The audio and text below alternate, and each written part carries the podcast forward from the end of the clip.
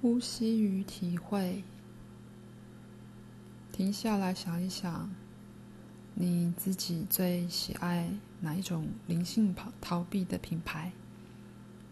你如何用你的灵性逃避你身为人生的复杂性？你如何背弃自己的脆弱，采用灵性防卫的态度？背弃你的柔软，采用疏离的态度？或是背弃自然的投入，表现出娇柔造作的超越模样呢？